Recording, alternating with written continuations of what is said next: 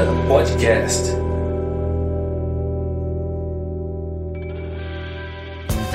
E aí, tudo bem? Bem-vindo ao meu canal. Meu nome é Moacir Moda. Eu sou desenvolvedor há mais ou menos uns 10 anos e hoje eu sou líder técnico da Codivance. Eu vou falar de um tema hoje que é corriqueiro, que eu venho batendo nessa tecla faz muito tempo, mas que a gente tem que sempre ficar atento, que é a importância de validar uma hipótese. Bom, o, o, meu objetivo como profissional, né, acho que como ser humano, é servir próximo, né? Quando a gente está falando de profissional, do, do, do, lado profissional, eu estou falando de servir o meu cliente da melhor maneira possível, né? E o que, que é servir da melhor maneira possível?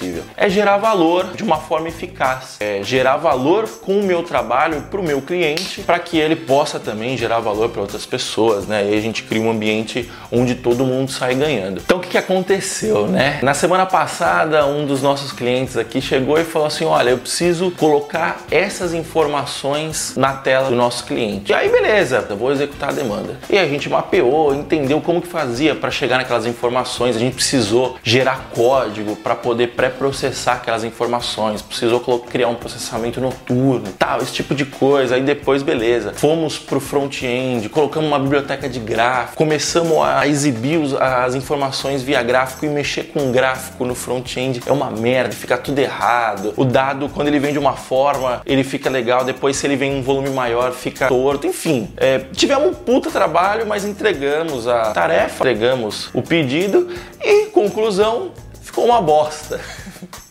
ficou horrível. Quando a gente colocou com o dado real, ficou ruim, não ficou legível. Tinha problema de transformar vírgula em ponto, porque eram valores numéricos, né? eram, valores, eram cifras. Enfim, ficou uma bosta. Beleza, demos um passinho para trás e falamos, bom, onde que a gente errou? E aí eu comecei a analisar no que eu sempre bato aqui toda semana. Nós não somos executores de demanda, nós somos resolvedores de problema.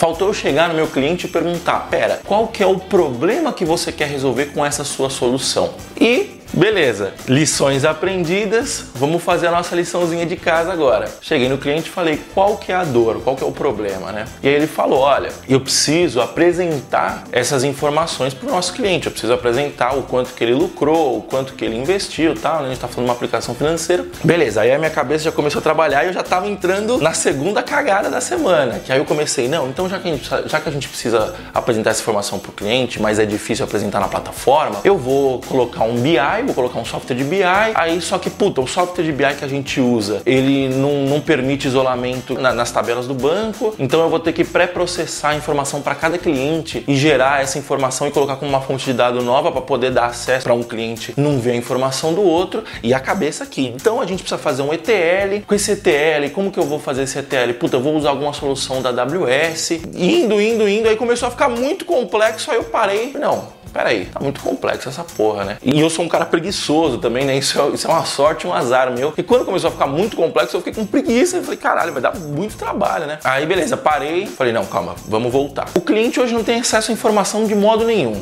E aí eu falei, não, peraí, se eu fizer dessa forma, é só eu plugar a base de dados no, no nosso software de BI, eu faço as queries lá que precisam ser feitas pra gente chegar aqueles números, a gente usa o próprio BI para montar o dashboard e a gente salva aquele dashboard em PDF e manda por e-mail pro cara. Se o cara quiser informação, a gente gera um CSV daquilo. O BI dá tudo isso, né? Perguntei pro cliente, faz sentido essa solução? Aí o cliente olhou e falou, não, é, faz. Pensando que a gente não tem nada hoje, faz, né? Dessa forma, a gente resolveu o problema. Assim, beleza, pode não ter resolvido 100% do problema, mas resolveu o primeiro problema, que era o quê? O cliente não tem acesso a nada de informação hoje e a gente precisa dar alguma informação para ele. E beleza, sei lá, duas horinhas, eu pluguei lá no, no, no software de BI, é, gerei as queries, gerei um dashboard e estava resolvido o problema. É, então, assim, a gente perdeu tempo, perdeu, sei lá, vai acho que dois, três dias, implementando uma solução primária que ficou uma bosta. Depois a gente perdeu, é, a, a, gente ia correr o risco de perder mais alguns dias fazendo ETL, fazendo processamento caramba, para uma solução que provavelmente a gente nem sabia se o cliente ia acessar, se ele não ia acessar. É, eu tava querendo isolar acesso, né? Enfim, porra, calma. Fazendo uma analogia tosca aqui, né? O cara que tá com dor de cabeça, ele não chega no pronto-socorro e fala: Doutor, me dá 20 gramas de Novalgina aí, me receita uma Novalgina Novalgina aí? O cara vai chegar e vai falar, eu tô com dor de cabeça. Aí o doutor vai parar, vai examinar, vai fazer perguntas. É, em cima dessa análise, ele vai levantar uma hipótese e ele vai sempre pela hipótese mais simples, né? Que quase sempre não é nada. Às vezes é um resfriado, às vezes é alguma coisa que você comeu que atacou seu fígado, enfim.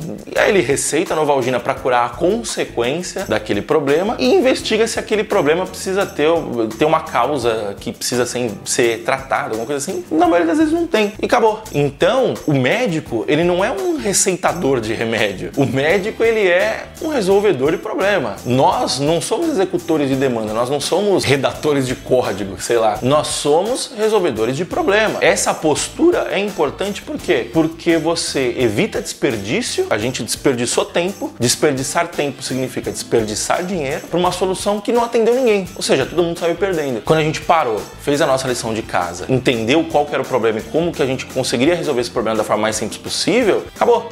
O, a gente resolveu em duas horas. E assim, qual é o meu objetivo com esse vídeo? É mostrar que você tem que sempre ficar atento a isso. Isso é um exercício diário. É eu que tô falando toda semana sobre esse assunto aqui, caí na cagada de resolver o problema da, da pior forma possível e não resolver esse problema ainda, você entendeu? E gerar desperdício. Então, assim, isso é uma mentalidade, né? Isso é um mindset. Você tem que ter um mindset de resolvedor de problema e não um mindset de redator de código. Coloque isso como um objetivo a ser alcançado, né? Não se martirize por errar, porque a gente presta um serviço bom e ainda assim a gente erra de vez em quando. Então você também vai errar de vez em quando, é normal. Só não permita que o ato de você errar passe batido, que o ato de você não se posicionar como um resolvedor de problema passe batido. E isso tem que ser sempre uma busca.